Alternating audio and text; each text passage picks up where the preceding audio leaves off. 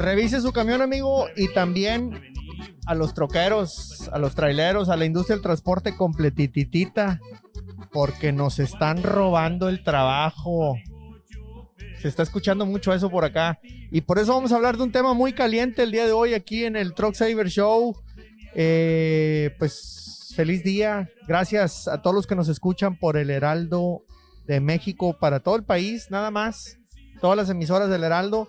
Y también estamos acá en Estados Unidos, Chicago, Huntsville, Texas, con Now Media. Y obviamente, en todas las redes sociales, por todos lados, pueden escucharnos eh, a través de, la página de internet del heraldodemexico.com.mx y también nowmedia.tv diagonal radio. Soy el Truck Saver y el día de hoy tengo invitados presenciales porque los troqueros jalan a todas horas y nos cayó en Houston aquí una personalidad el buen Sarito. Me vine a robar este que no me corresponde. Eh, viene, viene por un fierro.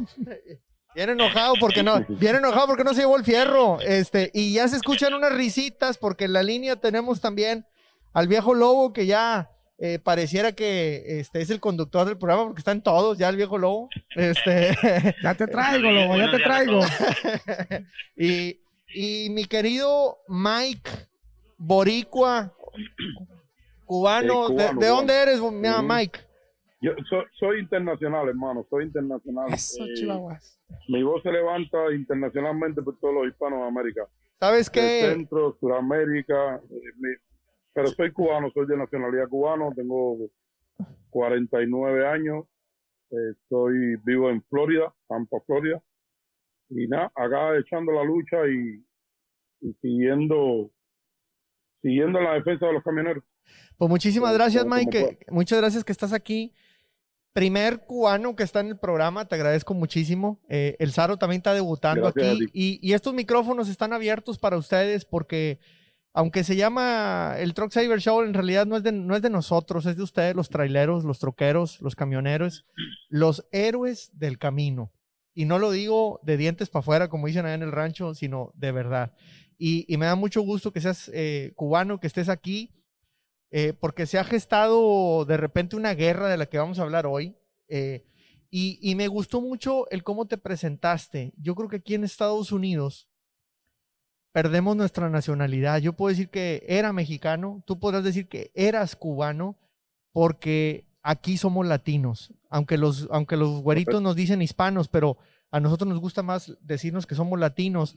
Y aquí deberíamos de estar unidos, ¿no? ¿No lo crees?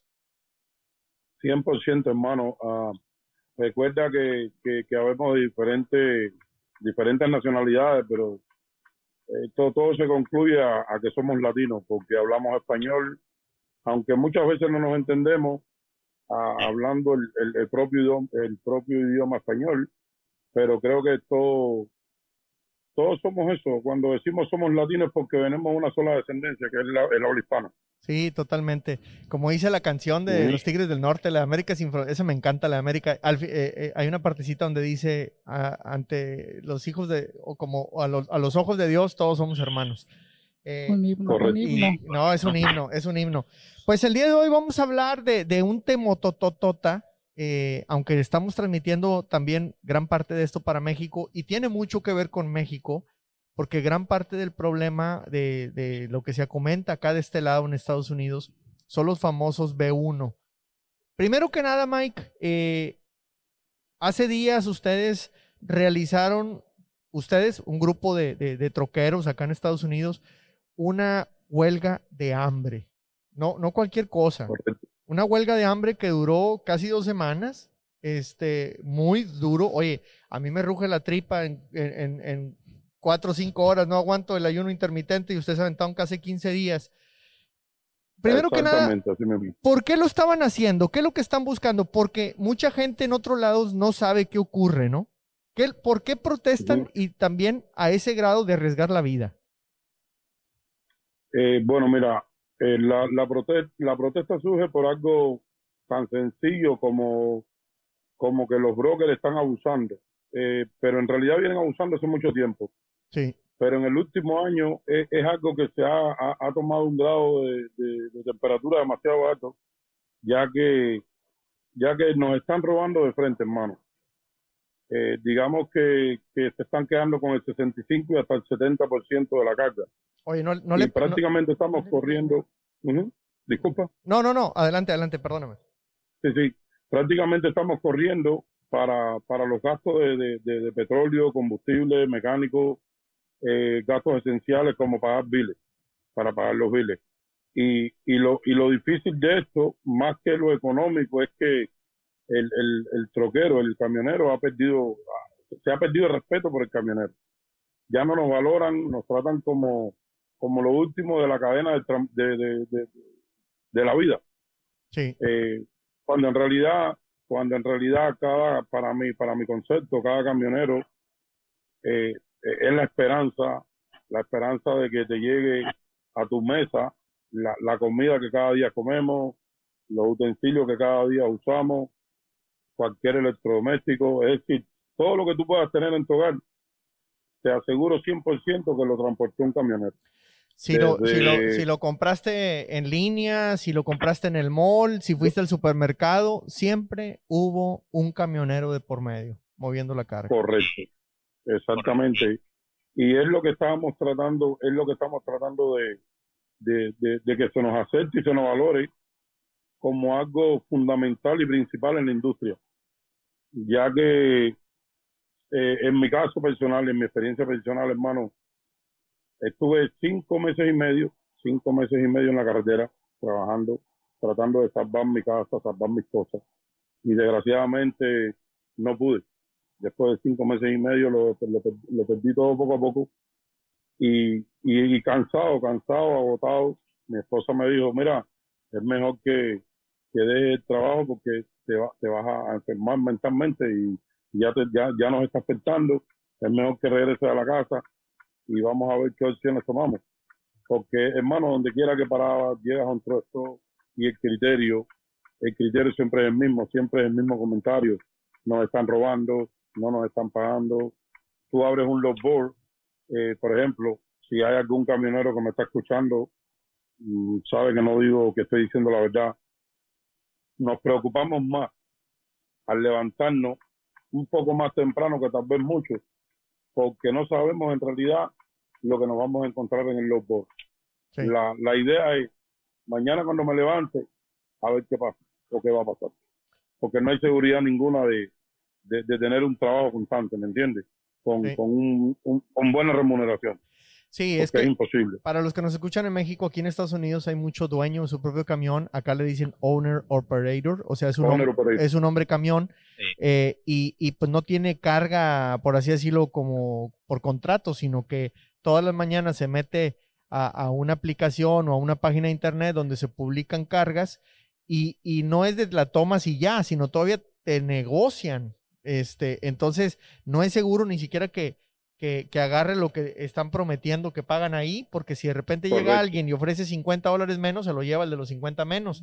Entonces, los dueños de la carga eh, se la pasan a, brokers, que no son más que coyotes profesionales, eh, eh, y, qué es lo que hacen? Pues que ellos, obviamente, para su negocio buscan lo, lo mejor. Pero como bien decías, o sea, imagínate una carga de 10 mil dólares al chofer le llegan menos de dos mil, este, y, y, los otros ocho mil, me preocupa que le pierdan los brokers, ¿verdad? Este... Se les va su negocio para abajo a estos hombres. Eh, a mí, mira, nadie está hablando de los brokers, ni tenemos invitado a unos brokers para preguntarles a ver si no le están perdiendo con esos márgenes de negocio. Qué brutos, porque no son, no son dueños del camión, no son dueños de nada, no invierten nada. Obviamente tienen que tener una infraestructura, un trabajo, no, no vamos a decir que no hacen un trabajo, pero tanto así como para llegar a eso. Entonces, eh, eh, Mike, eso es lo que fueron a hacer a, Washington, se, se, postraron ahí un grupo de, de, troqueros y dijeron vamos a protestar. Platícame un poquito de esa, de esa protesta, de esa huelga. Correcto, sí. Eh, a, raíz del mismo problema económico que nos afecta a todos los camioneros hoy en día, tomamos la decisión, nos reunimos 12 personas y tomamos la decisión de, de, de irnos en huelga. Pero no una huelga porque han habido muchas huelgas anteriormente. Sí. Ninguna, ha, ninguna ha tenido resultados. No, ninguna, porque, no, hay unión. Porque todas las negociaciones siempre fueron a puertas cerradas.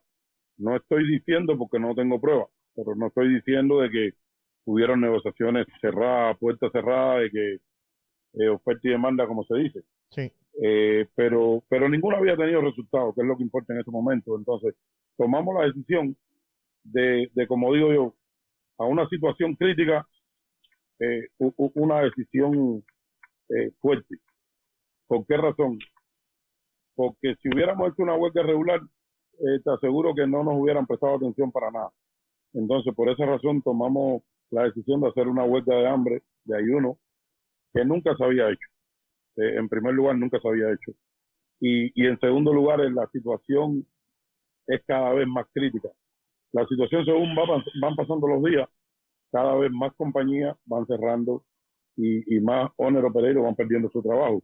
Por ende, no le llega el, pan, el pan a la mesa, ¿me entiendes? La, la, cena a la mesa. Entonces, por esa razón fue que decidimos irnos en huelga de hambre. Eh, estuvimos 15 días.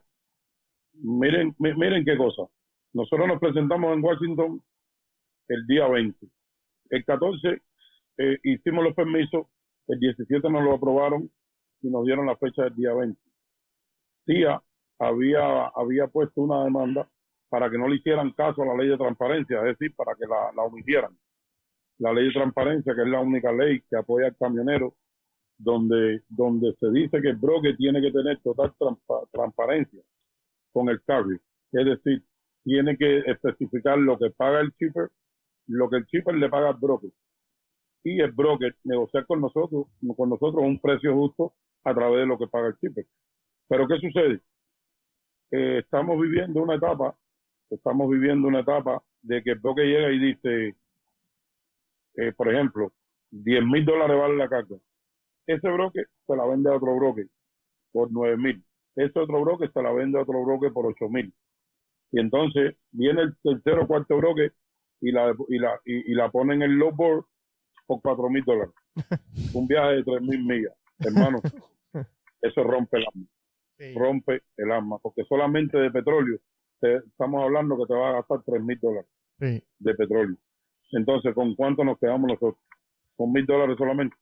Para un viaje de cinco días, de cuatro a cinco días, de costa este a costa a, la costa oeste. Es, es, algo impresionante. Entonces tú le llamas a un broker y tú le dices, mira, ¿tú crees que tú me puedas dar seis mil? Te cuelgan el teléfono.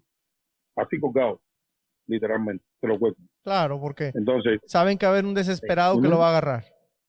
Sí, Exactamente, hermano. Iba, iba a comentar eso, este, mira, yo en, el en, el 2008, yo era dueño de, camión. La crisis de 2008 me tocó soltar mi, me soltó soltar mi camión. Entonces, el peor error que yo iba a cometer era hacer un refinanciamiento en mi propiedad y, y salvar mi negocio pero hubiera sido el peor error porque a todos, a mucha gente nos tronó. En ese momento sí. a, personas que tenían 15, 30 camiones, todos fueron entregando su equipo poco a poco. Y, y se escaseó el trabajo que, que ni en los, en los pozos petroleros había trabajo.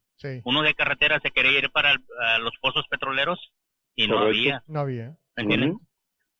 entonces, mira, esto que hicieron a mí se me hizo un poquito extremo, pero ah, yo siempre digo mis respetos, ¿verdad? Mis respetos para ti y todas las personas que, que lo hicieron, ¿verdad? Y yo quise entrar, pero pues cuando supuestamente uh, estaban hablando, yo me metí en el en vivo y me metieron ahí, Saulas Cruces y José. Y yo propuse ¿verdad? que había que hacer grupos, había que hacer grupos para manifestarse no nomás en, Washington, sino en varios estados. En todas las ciudades. Sí, en todas las ciudades. Este, entonces yo empecé a mirar videos, ¿verdad? Ah, donde empezaron a sacar los doble placas, ¿verdad? Y no me voy a hacer tonto, ni tampoco espero que Taro se haga tonto, ¿verdad? Pero sí hay personas que, que sí han dañado el mercado de esa manera, porque eh, surge el cabotaje, ¿me entiendes? El cabotaje que, que trabajan por acá. Entonces, yo hice un video en el puente internacional, ahí, diciéndoles, quieren matar a dos pájaros de una pedrada, aquí nos se manifiesta tocante al, al, al, broker y se manifiesta al cabotaje. Si, si, si hubieras visto cuántas personas me escribieron, personas que tienen grupo ahí en Laredo, grupos grandes, ¿entiendes? Que, que estamos listos para apoyarlo, ¿entiendes? Yo soy, yo soy. Yo, yo no soy honor operator, ¿me entiendes? Yo soy company driver. ¿Me entiendes? Ah, y aún así, como quiera, me, me afecta. Pero yo no voy a tomar como la rienda, como pelear como un owner operator. Pero, eh, lo entiendo, Lobo. Perdone que lo, perdone que lo, perdone que lo, lo corte. Eh, eh, hay, much, hay, hay cosas, hay, hay muchas cosas que, que, el, que el driver y disculpando con respeto, no me lo vaya a tomar eh, como no, no, no, no, hay ningún problema. Respetando su opinión, eh, hay muchas, hay muchos, muchos, muchos puntos que, que, el, que, el, que los drivers no entienden de esta situación de nosotros los Honor Pereiros. Cuando nosotros hablamos de Honor Pereiros, nos referimos a nosotros porque somos dueños de camiones. Pero en, e, en, e, en esto entramos también, por ejemplo, eh, cuando nosotros tomamos la decisión de ir a huelga, lo hicimos sin contarle a nadie, sin contar con nadie. Solamente el grupo que, que, éramos 12 y tomamos esa decisión de hacerlo. ¿Por qué razón?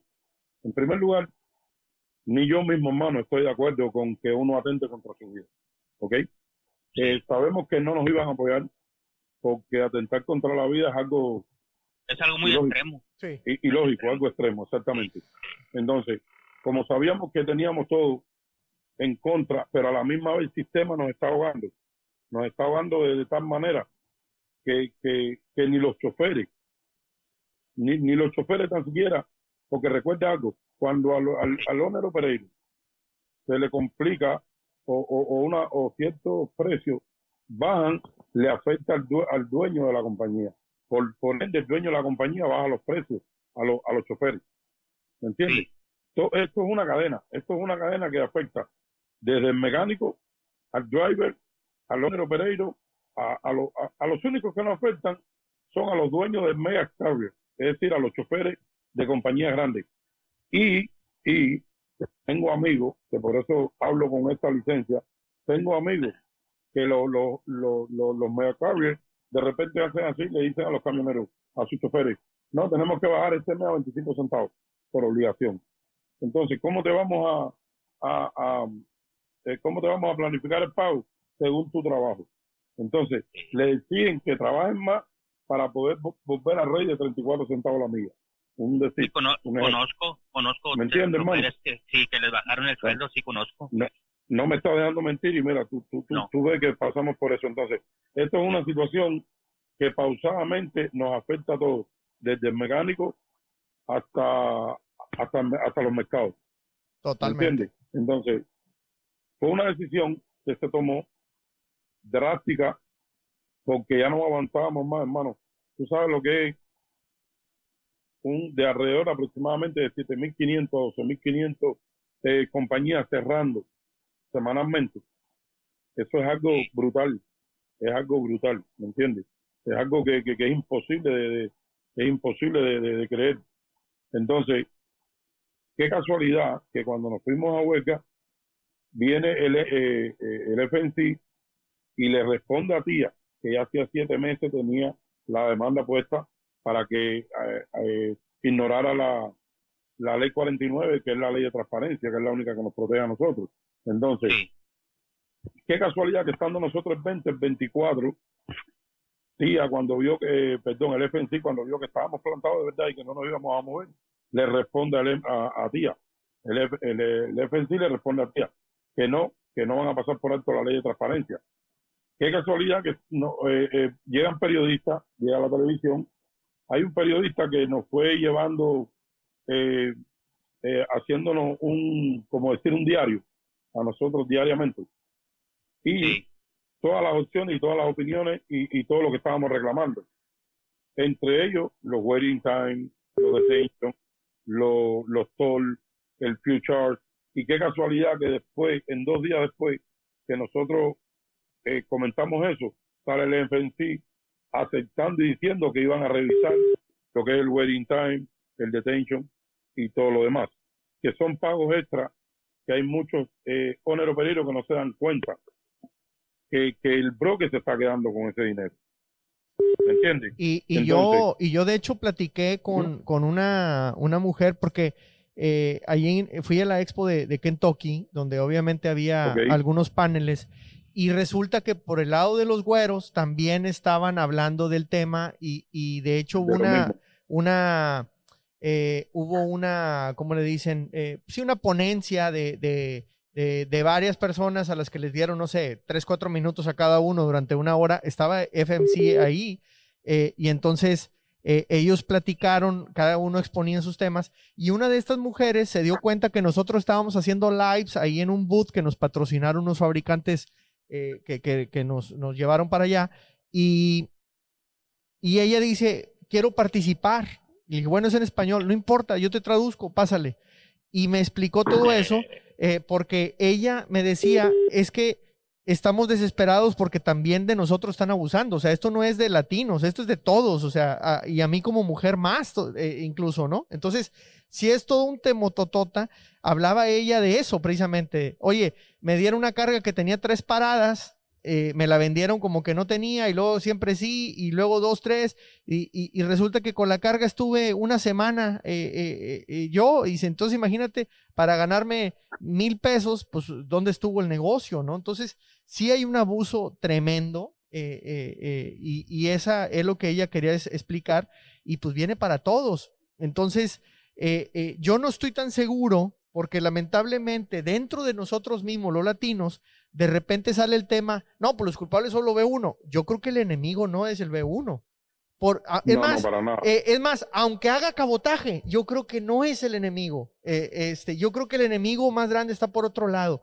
Vamos a hablar de eso eh, porque se nos está yendo el tiempo bien rápido y, les agradezco bastante lo que están expresando porque creo que es importante que conozcan, inclusive para los que nos escuchan en México, que quieren trabajar acá como B1s, etcétera, creo que es importante que sepan también a qué se meten, ¿no, Saro? Este, ahorita lo vamos a platicar eh, eh, después de la pausa, pero no, no me puedo ir a pausa sin antes recordarles, eh, finalmente, nuestros patrocinadores. Tenemos una aplicación que no sé, Mike, si tú la utilizas cuando vas de, de carga, se llama Wait My Truck de Cat Scale y te sirve para que tú peses el camión desde tu teléfono sin necesidad de bajarte a la báscula, a la caja, pagar y todas estas cosas en el mismo teléfono. Saro, tú ya la instalaste, ¿no? Mm, sí. Eh, este, entonces, en tu teléfono tú agarras el peso, ahí mismo pagas eh, y llevas todo el registro. Lo más importante es que es válido para el DOT. Y entonces, si el DOT, oh, si, si el DOT de repente te dice,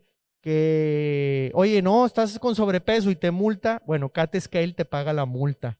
Así de seguros están que ellos están al 100, ellos van a pelear contigo o te pagan la multa. Entonces, bajen la aplicación Wait My Truck de Cat Scale. Eh, eh, Saro, ¿tú ya la tienes? De hecho, nosotros ya la tenemos ahí en Saro como una aplicación ya no obligatoria, pero sí muy necesaria. ¿Por qué? Porque está en español Ah. Y no, hombre, nos, nos ayuda bastantísimo cuando nos toca ir a Michigan o donde en realidad eh, no hay mucha. Donde, donde, el inglés huasteco falla, este, ahí entra para no batallar. Donde ellos hablan inglés y yo hablo chino mandarín, Pero no, y créeme, le, hemos estado usando desde hace, hace 15 días. Este, del 260 unidades que, que son, pero varias son en Team, o sea, estamos hablando que son alrededor de 300 operadores, te puedo decir que el 65% ya la está usando porque nosotros por nuestro por nuestra aplicación y por todo el monitoreo que llevamos, obviamente vemos que nos mandan las básculas por medio de, esa aplicación. Ya la enlazamos nosotros a nuestra aplicación propia de, la pues empresa. Pues, pues nos vamos a ir a una pausa, Mike, viejo lobo, no se me vayan, Sarito. Gracias. Aquí andamos, aquí este, andamos. Vamos, a, vamos a regresar después de la pausa porque hasta calor me dio, el tema está bien caliente. Y lo que me espera. Regresamos después de la pausa, no se nos vayan.